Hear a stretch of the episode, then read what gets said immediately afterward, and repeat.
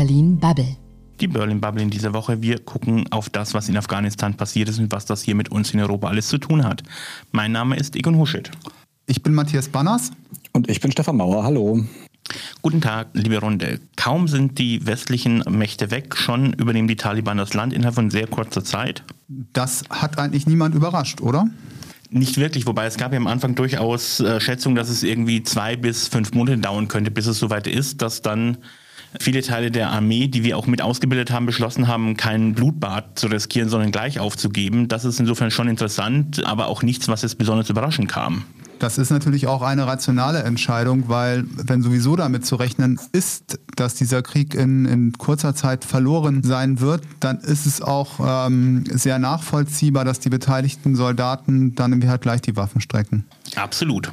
Also ich möchte jetzt auch mal, weil ja auch alle sagen, das war so erwartbar. Also ähm, ist es ja auch, wenn man sich das im Nachhinein anguckt. Aber ich möchte auch einfach mal zugeben an dieser Stelle, ich hatte die Lage dann nicht genug im Blick, um irgendwie im Juni oder so schon sagen zu können, oh, das geht jetzt ganz, ganz schnell. Ich finde es aber trotzdem sehr erschreckend, dass anscheinend niemand die im Blick hatte, selbst die Leute, die Zugriff hatten auf die ganzen Geheimdienstinformationen und so. Das ist, glaube ich, eher das Problem hier. Na gut, Kritik wurde da ja an der Befehlsstruktur ähm, geübt. Also sprich, dass irgendwie halt entsprechende Informationen und Berichte dann irgendwie halt nach oben hin so geschönt worden sind, dass die entscheidenden Informationen an den entscheidenden Stellen nicht angekommen sind. Denkt ihr denn, das war was, sag ich mal, in der Bundesregierung, wo man schon so ein bisschen gedacht hat, naja, so schnell wird es nicht gehen, wir sitzen das jetzt aus mit den Ortskräften bis nach der Bundestagswahl? Ich glaube, zumindest für Kabul hat man damit gerechnet, dass, dass man versuchen wird, Kabul länger zu verteidigen. Und ich glaube, man war schon sehr überrascht, dass es eben nicht so gekommen ist. Auf der anderen Seite war es wohl aber auch schon relativ früh klar, dass es eben ähm, auch nicht dazu kommen wird, dass es noch ewig dauert, dass man Kabul noch ewig halten kann. Und egal wie, ich finde es relativ überraschend und ziemlich erschreckend, dass wir gar keinen Plan hatten zu dem Zeitpunkt, als es plötzlich akut wurde wie man die Menschen, die für, die für Deutschland gearbeitet haben, wie man die aus Afghanistan rausbringen kann da gab es ja auch offensichtlich einen deutlichen Unterschied zwischen den verschiedenen Ministerien. Also das Verteidigungsministerium ist bereits seit längerem mit der Evakuierung äh, beschäftigt gewesen. Die haben da irgendwie was getan und geliefert. Und andere Häuser waren da offensichtlich deutlich zögernder und, und zurückhaltender. Also ja, das Problem ist, glaube ich, auch gar nicht so sehr, äh, wer da jetzt zuständig war oder nicht, sondern das Problem ist, dass ja an allen Ecken das irgendwie übersehen oder kleingeredet wurde. Und ich finde schon auch, dass das nochmal ein Licht wirft auf unsere parlamentarische Demokratie. Es wurde ja jetzt auch sehr viel zitiert, der Antrag der Grünen im Bundestag aus dem Juni, wo sie gesagt haben, wir müssen da viel großzügiger die Ortskräfte rausholen und der abgelehnt wurde und wo dann doch relativ viele sowohl aus der Union als auch aus der SPD gesagt haben, nachher, naja, aber so ist das halt im Bundestag. Wir können doch nicht einfach für einen äh, Antrag der Opposition stimmen. Es gibt allerdings auch einige Stimmen, die gesagt haben, ja, rückblickend hätten wir natürlich auch für einen Oppositionsantrag stimmen sollen. Und ich finde genau diese ja inzwischen ja wirklich beinharte Parteidisziplin, die man ja in vielen, äh, in vielen Abstimmungen sieht im Bundestag äh, und die auch immer mal wieder dazu führt, dass wirklich Leute krass gegen ihre Überzeugung abstimmen und abstimmen müssen oder sich dazu verpflichtet fühlen, dass man da vielleicht auch nochmal grundsätzlich darüber diskutieren sollte. Stefan, da bin ich anderer Meinung. Ähm, ich denke, so wie es ist, ist das auch gut, einfach damit der Laden irgendwie halt läuft. Das kann ja nicht jeder machen, was er will. Ja, also im Grundgesetz steht schon. Klar, aber letztendlich die Fraktionen müssen natürlich auch funktionieren und arbeitsfähig sein. Und wie gesagt, wenn jeder macht, was er will, ähm, dann ist dem irgendwie halt nicht mehr länger der, der Fall. Und wie gesagt, ich habe auch die Kritik von dem Roderich Kiesewetter bekommen an der eigenen Fraktion und auch an seinem eigenen Abstimmungsverhalten. Ähm, das ist auf jeden Fall gut, dass dann irgendwie sowas dann auch an der Stelle irgendwie zu äußern. Also ich finde, dass das auf jeden Fall ein guter Zeitpunkt ist, um bei solchen wichtigen Sachen sowas durchaus mal zu hinterfragen, habe ich ja auch gerade gesagt. Und es ging ja da noch nicht mal nur um Fraktionsdisziplin, sondern das Narrativ war ja, wir können nun mal einfach nicht für einen Antrag der Opposition stimmen, selbst wenn wir ihn grundsätzlich sinnvoll finden, sondern wir müssen dann halt unseren eigenen einbringen, damit wir als Regierungsfraktion sagen können, das war unsere Initiative. Und was das, wozu das in dem Fall geführt hat, sehen wir ja jetzt. Und gerade bei solchen dringenden, wichtigen Themen könnte man das mal überdenken, weil am Ende, wir reden hier ja wirklich über eine gigantische humanitäre Katastrophe mit Ansage, die auch immer noch weiterläuft. Also das wird ja am Ende jetzt darauf hinauslaufen, da sitzen jetzt wahrscheinlich tausende Menschen. Erstmal sind viel zu wenige von denen überhaupt immer noch überhaupt berechtigt, ähm, äh, einzureisen nach Deutschland, weil ja offenbar relativ systematisch Festverträge in so Freelancer-Anstellungen umgewandelt wurden in den letzten Jahren. Und die Freelancer werden jetzt alle nicht mitgenommen. Und die, auch die, die dürfen, die sitzen jetzt irgendwo in Kabul fest. Und ich sag's euch, das wird am Ende wieder darauf hinauslaufen, dass irgendwer ein Scheckbuch auspackt und denen Geld überweist und sagt, lass die bitte zum Flughafen kommen. Und dann haben wir den Taliban nochmal irgendwie äh, ein paar Millionen finanziert. Darauf wird es am Ende hinauslaufen. Das wäre zumindest meine starke Vermutung.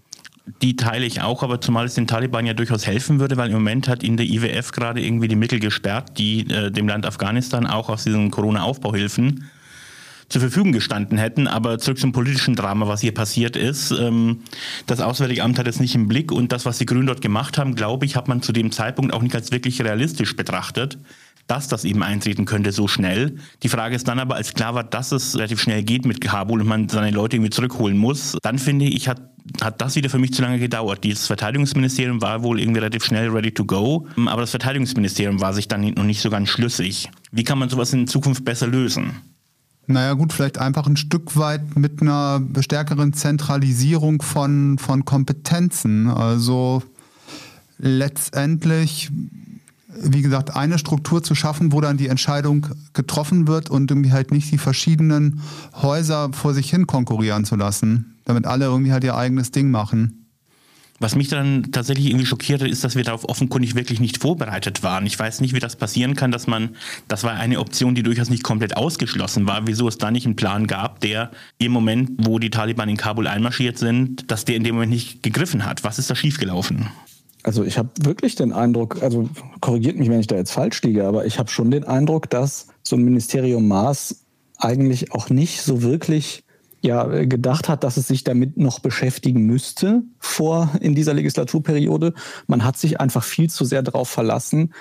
Also Donald Trump hat ja als US-Präsident äh, mal wieder einen in seinen Worten Deal ausgehandelt mit den Taliban, der gerade wenn es um die Ortskräfte geht, sehr, sehr schlecht war und der auch so ein bisschen hat voraussehen lassen, dass das, was jetzt passiert ist, passieren würde. Und man hat sich, glaube ich, in Außenministerium einfach viel zu sehr darauf verlassen, dass Joe Biden das stärker zurückdrehen würde, als er es zurückgedreht hat und dass er doch nicht so schnell da abreißt und dass die Taliban halt doch nicht so schnell kommen und dass man, dass es dann das Problem von jemand anderen ist, weil dann ist halt Bundestagswahl und dann ist jemand Neues Außenminister. Wäre das ein guter Grund zurückzutreten? Ich finde schon. Es ist ein guter Grund zurückzutreten, aber es ist natürlich in Anbetracht der anstehenden Bundestagswahl und des Blame Games, was da gerade stattfindet, komplett unrealistisch. Und ich finde, wir sollten mit diesem Blame Game jetzt auch Schluss machen. Und wie gesagt, die beteiligten Ministerien sollten sich mal halt an einen Tisch setzen und irgendwie halt das Problem auch gemeinschaftlich lösen. Was aber, glaube ich, in dieser Legislaturperiode nicht mehr passieren wird, weil das tatsächlich, glaube ich, so zu lösen nicht mehr ist und für die nächste Legislatur am Ende des Tages nicht mehr wirklich nützlich ist. Ja, ich meine, ich, es ist schon so ein bisschen also ich weiß gar nicht, wie das zu verstehen ist. Also äh, hat, hat er das eigentlich nochmal konkretisiert in der Zwischenzeit? Armin Laschet hat doch gesagt, er kümmert sich dann, falls er zum Bundeskanzler wird. Und wenn ich mir vorstelle, wir haben nach der Bundeswahl mit Sicherheit sehr komplizierte Koalitionsverhandlungen. Das heißt, er hat gesagt, naja, so in drei, vier Monaten oder wann lösen wir das Problem dann? Was war da seine Aussage? Naja, vorher kann er es ja auch nicht lösen. Irgendwie Kraft seines Amtes als Ministerpräsident in NRW, glaube ich, hat er nicht besonders viele Mittel, da was zu tun. Klar, deswegen irgendwie halt mein Vorschlag, dass die amtierende Bundesregierung da jetzt irgendwie halt nochmal ran muss. Die scheint aber nicht besonders willig zu sein bei dem Thema, wobei Horst Seehofer jetzt immerhin schon mal verkündet hat, dass er alle afghanischen Ortskräfte nach Deutschland zurückholen will. Bei der GEZ gibt es gerade das Problem, dass sie sagen, ähm, Kernfamilie, das gehören aber nicht Söhne, die über 18 sind, Töchter, die über 18 sind, aber sehr wohl. Wie selektieren wir dort eigentlich, wer Kernfamilie ist und wer uns geholfen hat und wem wir nach Deutschland holen und wem wir dort den Taliban überlassen? Ja, also die, ich finde, diese ganze Geschichte ist einfach auch jetzt noch wirklich voll mit so Scheinheiligkeiten. Äh, also es, am Ende sind das ja alles Menschen und Familien, die jetzt wirklich einfach schutzbedürftig sind. Das, man muss sich mal angucken, was da gerade passiert. Es äh, gibt jetzt schon Berichte, dass es jetzt also schon Hinrichtungen, nicht in Kabul, aber in anderen Städten gibt durch die Taliban die bauen dann ganz klares Terrorregime wieder auf oder versuchen das zumindest. Und jeder, der da irgendwie mit einem äh, westlichen Land in Kontakt war und vor allem auch beruflich in Kontakt war, ist da gefährdet und ist auch einfach ein, ein, Gegner dieses Systems. Und natürlich können wir nicht äh, jetzt sagen, okay, ähm, alle, die dagegen sind, raus, dann gehört das Land jetzt halt den, den Taliban. Aber ich finde, die Kriterien, die wir da ansetzen, also es fängt doch schon da an, dass wir eben sagen, Leute, die als freie Mitarbeiter für irgendwelche staatlichen deutschen Organisationen gearbeitet haben, die gelten nicht. Also das ist wieder, da wird unser Wahn der Festanstellung sogar auf, bis zum Menschenleben durchgezogen, den wir hier in Deutschland haben. Und ich finde einfach, diese ganzen Kriterien, die wir da haben, sind viel zu eng gestreckt, viel zu bürokratisch. Und wir haben ja alle die Nachrichten gelesen, dass der erste A400 Airbus, der gelandet ist, der Bundeswehr ganze sieben Menschen evakuiert hat aus Afghanistan. Also das klingt so, als hätte da wirklich jemand mit einer Liste gestanden und gesagt, naja, der Rest darf halt nicht mit. Also am Ende waren da ganz, ganz viele Menschen, die äh, Hilfe gesucht haben und die völlig verzweifelt waren und irgendwer saß da mit einer Strichliste. Und genau das finde ich ziemlich erschreckend, dass genau das offenkundig so passiert ist, dass die Formulare nicht richtig ausgefüllt waren und wir aber darauf bestehen, dass die Formulare richtig ausgefüllt werden. Seehofer hat heute gesagt, dass man den Antrag jetzt auch in Deutschland stellen kann, ähm, was zumindest irgendwie auf den ersten Blick ähm, ganz vernünftig klingt. Die Frage ist aber, die Leute, die den Antrag stellen wollen, wie kommen die nach Deutschland? Weil im Moment ist ähm, Kabul relativ dicht. Na gut, letztendlich wird man nicht drum herum kommen, da mit den Taliban ins Gespräch zu kommen. Und ich gehe davon aus, ähm, dass wir uns alle eigentlich alle einig sind, uns da etwas mehr Großzügigkeit zu wünschen bei denen, die jetzt irgendwie halt berechtigt sind, aus und in Deutschland einzureisen. Und wie gesagt, der zweite Punkt ist, glaube ich, irgendwie halt dann auch dieses Thema ähm, nochmal vom Thema Flucht aus Afghanistan nach Deutschland zu trennen, weil das ist ja nicht die andere politische Baustelle, die wir, die wir haben, die sich auch ein bisschen in diesen ähm, wiederholten Statements äh, 2015 darf sich nicht wiederholen, widerspiegeln, oder? Also wenn jetzt hier dieses, dieses offensichtlich innerhalb der CDU irgendwie abgesprochene Statement, also es gab ja irgendwie drei oder vier recht hochrangige Politiker und Politikerinnen, die das gesagt haben. 2015 darf sich nicht wiederholen. Ich finde, dass das wirklich eine Debatte ist. Also A, spielt das jetzt gerade überhaupt keine Rolle, weil es äh, geht jetzt erstmal darum, dass wirklich Leute, denen wir was schuldig sind, weil die für uns gearbeitet haben, dass, dass die geholt werden. Und wenn man sich mal die Migrationswege anguckt, das ist reiner Populismus. Wie sollen denn die Leute aus Afghanistan nach Deutschland kommen? Und hier irgendwie Asyl beantragen. Und das ist echt keine Debatte, die wir jetzt führen müssen. Das ist reines Fischen am rechten Rand, meiner Meinung nach. Das, das jetzt auf den Tisch zu packen. Und ich meine, äh, Armin Laschet hat ja sogar, obwohl er es wirklich wörtlich so gesagt hat, in irgendeinem Interview hat dann jemand gefragt, äh, meinen Sie das ernst, dass das jetzt das Erste ist, was Ihnen dazu einfällt? Und dann sagt er, nee, das habe ich gar nicht so gesagt. Also äh, er hat ja wohl selber schon gemerkt, dass das eine richtig dumme Idee war, das aufs Tapet zu bringen. Was es auch ganz sicher war, ich halte das im Moment auch im Rahmen des Wahlkampfs irgendwie den Versuch, ähm, irgendeine Gefahr von der AfD irgendwie einzudämmen. Ähm, der berichtete Leiter der Evakuierungsmission am Flughafen in Kabul, ähm, dass sich die Lage dort weiter äh, destabilisieren könnte und sich das Ganze eben nochmal zuspitzen wird. Ähm, das heißt, wir müssen wahrscheinlich auch noch ein bisschen an Tempo zulegen. Nächste Woche Mittwoch soll das Parlament darüber über den ähm, Einsatz entscheiden, äh, der jetzt zunächst mal nur vom Sicherheitskabinett gebilligt wurde. Haben wir da eigentlich die richtigen Mittel oder müssen wir das noch irgendwie besser straffen? Also ich glaube nicht, dass die Bundeswehr die richtigen Mittel hat, zurzeit das zu machen. Also ich will der Bundeswehr überhaupt keinen Vorwurf machen. Ich habe das Gefühl, dass da sehr bemühte Menschen unterwegs sind und dass die wirklich äh, versuchen, da dran zu ziehen. Aber natürlich sind wir, also wir, wir sind ohne die Hilfe der USA natürlich komplett aufgeschmissen da. Wir könnten ja auch den Flughafen nicht sichern. Auf der anderen Seite ist das ja, sind die USA ja auch diejenigen, die diesen ganzen Einsatz geleitet haben. Da kann man durchaus mal sagen, die sollen da jetzt auch dann in, die, in diese Leistung erbringen.